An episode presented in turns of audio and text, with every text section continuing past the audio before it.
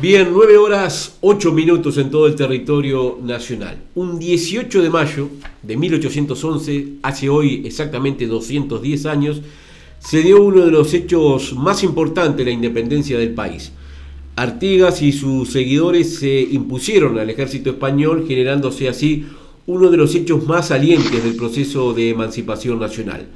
Para hablar de este tema estamos en contacto con el profesor de historia Enrique Escala en la localidad de José Enrique Rodó. Quique, ¿qué tal? Muy buenos días, bienvenido. Eh, buenos días, Sebastián, bienvenido, y, eh, gracias y saludos a la audiencia de Radio Centenario. Eh, gracias, Quique. Bueno, ¿qué importancia tuvo precisamente esta batalla de las piedras para lo que fue posteriormente no el, proceso independizador del Uruguay? La banda oriental en aquel entonces. Y yo te diría, yo les diría, o sea, te diría, Sebastián, que tuvo una importancia significativa y más allá de que también, digamos, no solamente la independencia nacional, o sea, marcaría un hito, este, sino que fundamentalmente hay que entenderla en el contexto de entonces, ¿no? O sea, sino que para mi punto de vista es un hecho significativo también en lo que es la independencia del Río de la Plata. Eh, tenemos que entender que hace 210 años, por ejemplo, cuando se produce el enfrentamiento, eh, Artigas y, y las tropas orientales respondían fundamentalmente a la Junta de Buenos Aires, eh, que se había creado en 1810, eh, o sea, producto de lo que sucedía en España, la invasión napoleónica, había generado, digamos, un vacío de poder, en la cual, por ejemplo, bueno, se había creado un consejo de regencia defensor de los derechos del rey Fernando VII, prisionero en Francia por, de, eh, por Napoleón, y las, este, en América, eh, en el caso del Río de la Plata, se había decidido, digamos, la sustitución de la autoridad española,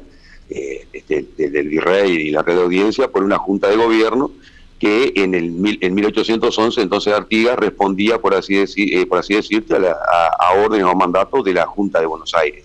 O sea, por lo tanto, debe de entenderse el acontecimiento más que nada en lo estrictamente nacional en un marco más amplio que es el regional y el de las revoluciones hispanoamericanas.